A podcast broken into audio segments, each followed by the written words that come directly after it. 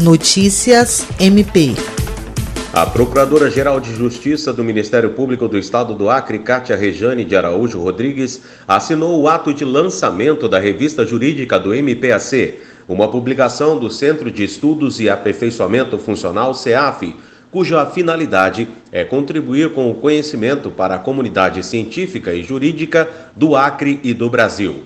O lançamento teve a presença do conselheiro e ouvidor nacional do Ministério Público, procurador de Justiça Oswaldo Dalbuquerque Lima Neto, do corregedor-geral do MPAC Celso Jerônimo de Souza, do secretário-geral Rodrigo Curti e dos membros e servidores que compõem o conselho editorial da revista.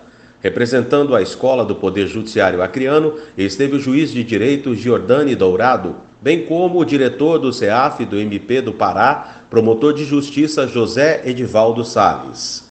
Na revista, que neste primeiro momento funcionará em formato eletrônico, serão publicados em conformidade com o modelo institucional do MPAC artigos locais, nacionais e internacionais, sempre voltados à atuação precípua do Ministério Público e os direitos da sociedade por ele guardados. William Crespo para a Agência de Notícias do Ministério Público do Estado do Acre.